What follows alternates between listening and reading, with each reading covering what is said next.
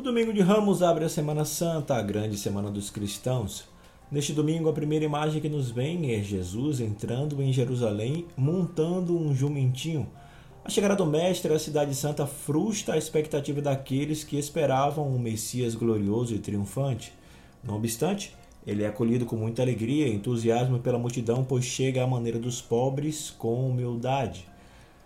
Dando a conhecer assim as feições de seu messianismo, Jesus cumpre a profecia de Zacarias.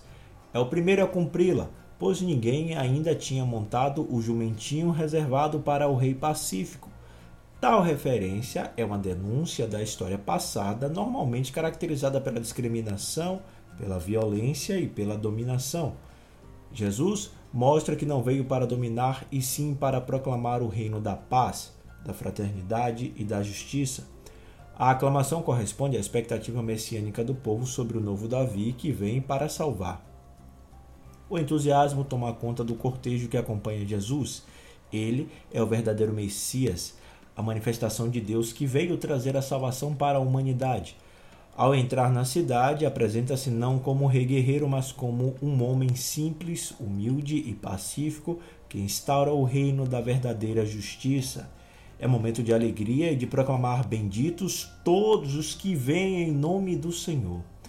A vida plenamente vivida de Jesus vai chegando ao seu ápice.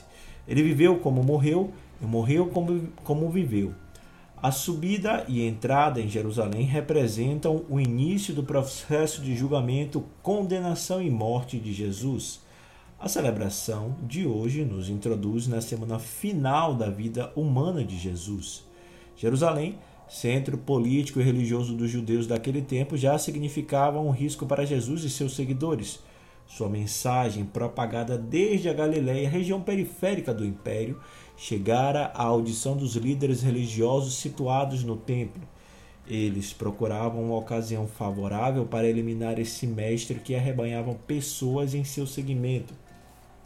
A Semana Santa constitui o centro do ano litúrgico e a recordação do núcleo da fé em Cristo, paixão, morte e ressurreição. Celebrá-la atentamente é participar, por meio da fé e dos ritos, dos últimos eventos de Jesus e refletir sobre a incidência deles em nossa vida. Não devemos ser meros espectadores dos acontecimentos e sim sujeitos participantes do mistério celebrado. Além das leituras que nos inserem nas cenas finais de Jesus, a liturgia se compõe do simbolismo dos ramos, que naquele tempo foram usadas para a proclamação do Messias que viria a assumir sua posição perante seu povo. Hoje, recordamos essa entrada triunfal de Jesus para o acompanharmos e participarmos do mistério da sua oferta de si. Hoje é 10 de abril e este é o podcast Santo do Dia, um podcast que conta as histórias e obras de alguns santos da Igreja Católica e aos domingos fazemos a reflexão do Evangelho do dia. Presente nos principais aplicativos de podcast, você pode sim assinar nestes tocadores e ser notificado todas as vezes que houver novos episódios. O nosso perfil no Instagram, você pode seguir lá, é o arroba podcast Santo do Dia. Iniciamos a Semana Santa refletindo sobre o Evangelho do Domingo de Ramos e da Paixão do Senhor, Lucas, capítulo 23, versículos de 1 ao 49, baseado nos roteiros homiléticos da revista Vida Pastoral, escrito pelo padre Marcos Mariano e padre Nilo Luz, escrevendo para a editora Paulus. Eu sou Fábio Cristiano, sejam bem-vindos ao podcast Santo do Dia.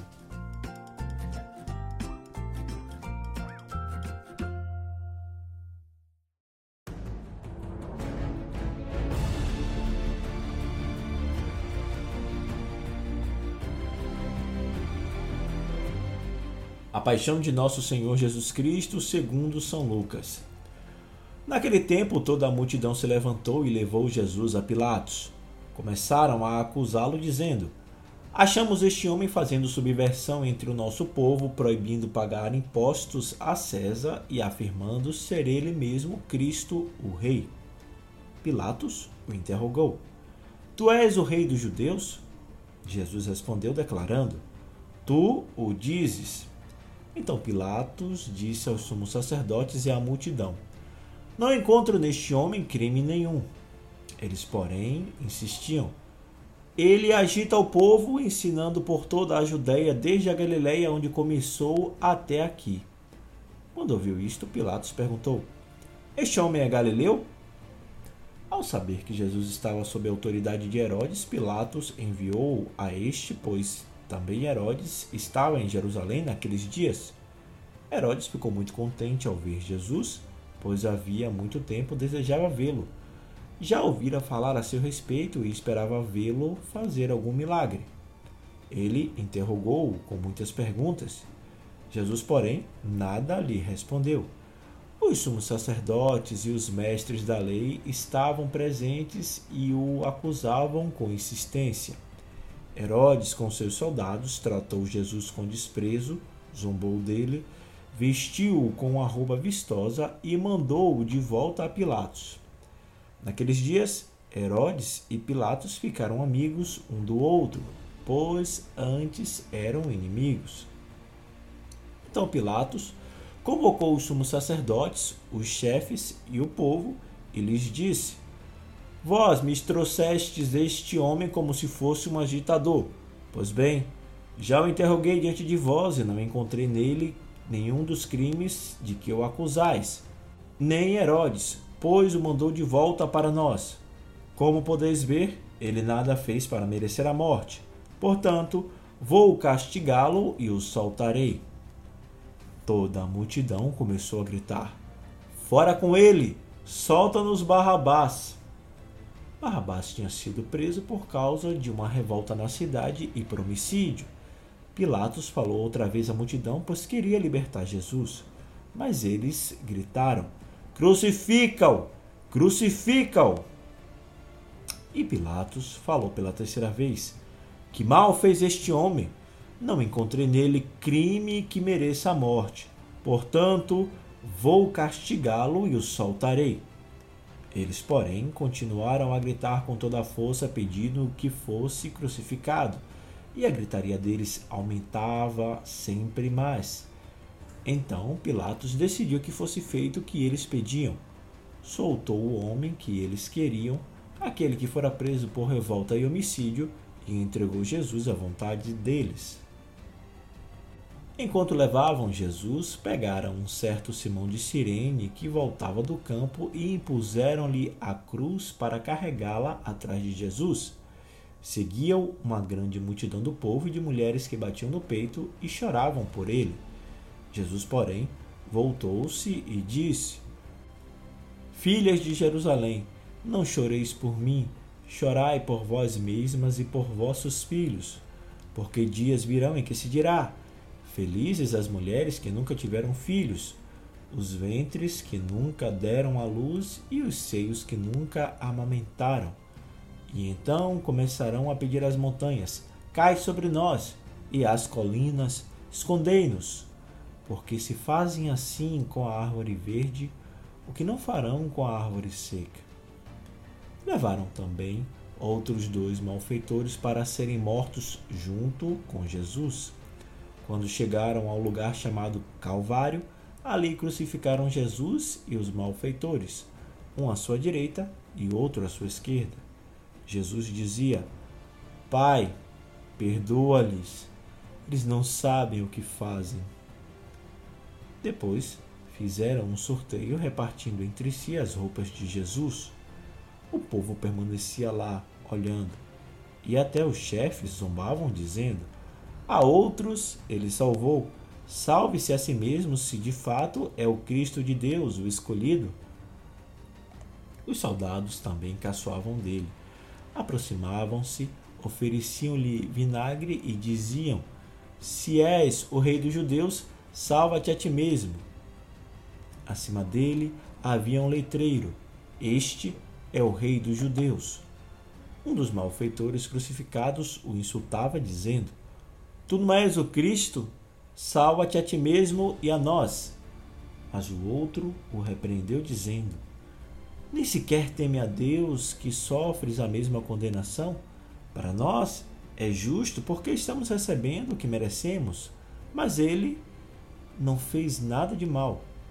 E acrescentou: Jesus, lembra-te de mim quando entrares no teu reinado. Jesus lhe respondeu: Em verdade te digo, ainda hoje estarás comigo no paraíso. Já era mais ou menos meio-dia e uma escuridão cobriu toda a terra até as três horas da tarde, pois o sol parou de brilhar.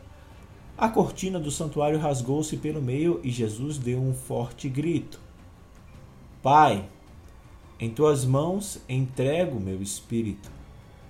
Dizendo isso, expirou.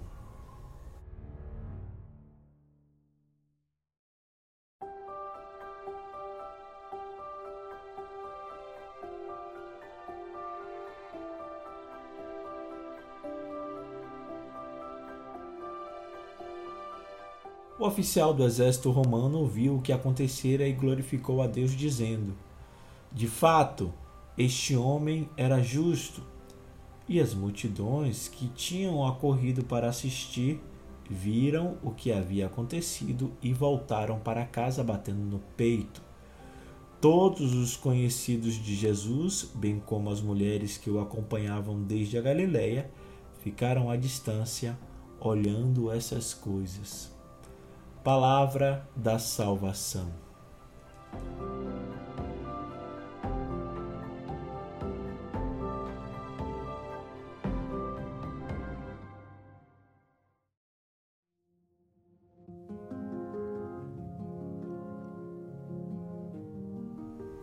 A celebração deste domingo se enriquece com dois possíveis momentos da proclamação do Evangelho. O primeiro é a narrativa da entrada triunfal de Jesus em Jerusalém o segundo, na liturgia da palavra, o relato da paixão de Jesus segundo Lucas. Para o evangelista Lucas, Jerusalém é o ponto de convergência da mensagem cristã. Para lá, Jesus caminha subindo para sua morte e ressurreição. De lá, os discípulos saem para comunicar a boa nova em outros lugares. Então, Jesus entra em Jerusalém para completar sua missão. Sua vida é como grande subida a essa cidade, realizando a profecia segundo a qual Deus visita seu santuário. Entretanto, Jerusalém não reconhece a hora dessa visita, isto é, os poderosos que se concentravam na cidade rejeitam a presença e a mensagem de Jesus, enquanto os pobres, a multidão e os discípulos aceitam a salvação trazida pelo Messias diferente e nela acreditam.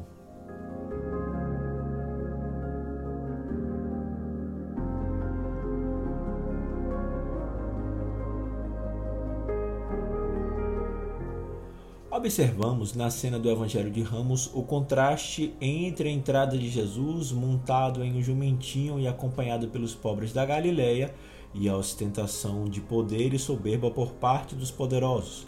De um lado, o servo humilde que dá vida para a salvação do mundo, de outro, os condenadores que não acolhem a visita de Deus na pessoa de Jesus e promovem sua condenação e morte de cruz. Em seguida, a narração da paixão de Jesus assume o ponto alto da liturgia da palavra na Eucaristia deste domingo. A longa leitura motiva-nos para a interioridade e para o silêncio que envolve o evento e provoca em nós um sentimento próprio, por ouvirmos o relato da morte de alguém cujo sentido compreendemos pela fé. Lucas apresenta algumas especificidades na sua versão da paixão de Jesus. Na última ceia, Jesus se propõe como exemplo de serviço. As mulheres estão presentes na caminhada e são consoladas por Jesus. O ladrão é perdoado na cruz. A morte é entrega confiante em vez de grito de abandono. O evangelista demonstra, como em outras passagens, seu gosto pelo tema da misericórdia, a valorização dos pobres, a consideração pelas mulheres e a oração enquanto estímulo de toda a ação de Jesus.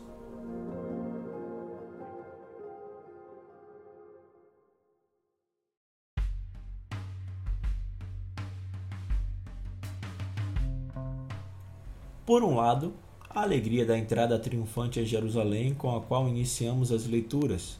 Por outro, a trama do processo e do final da vida de Jesus, esvaziada de honras e privilégios e plena do amor, realização e confiança em Deus. A subida de Jesus a Jerusalém representa a sua descida aos mais profundos dramas humanos, a dor, o sofrimento e a morte, ele encara essas realidades firmado na convicção da ação do Pai, sem recuar ou se acovardar diante dos desafios e ameaças. As leituras nos fazem pensar na seriedade do seguimento de Jesus. Assumir seu itinerário de vida é nos dispormos a enfrentar as mesmas consequências atualizadas para nossos tempos, sofrendo processos e condenações, reconhecendo cruzes e crucificados da contemporaneidade, tantas injustiças e mortes que clamam aos céus. A fé se torna o ingrediente indispensável nesse caminho, como foi para Jesus.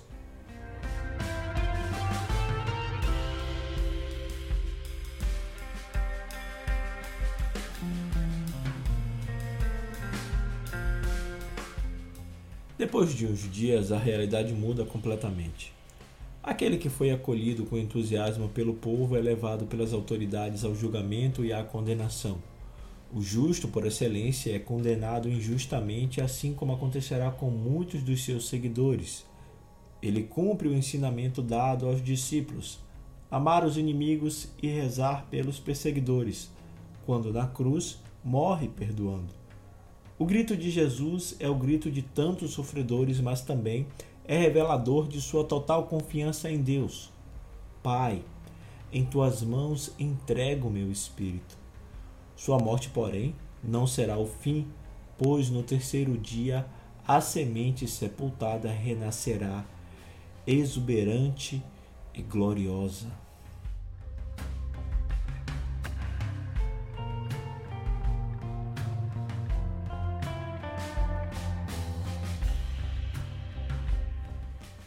Muito obrigado pelo seu carinho, sua audiência e suas orações.